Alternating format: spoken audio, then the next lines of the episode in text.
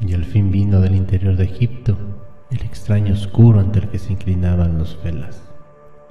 Silencioso, descarnado, enigmáticamente altivo, envuelto en telas rojas como las llamas del sol poniente.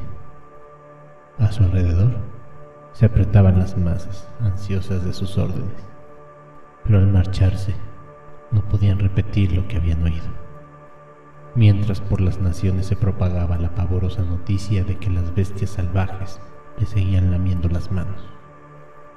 Pronto comenzó en el mar un nacimiento pernicioso, tierras olvidadas con agujas de oro cubiertas de algas.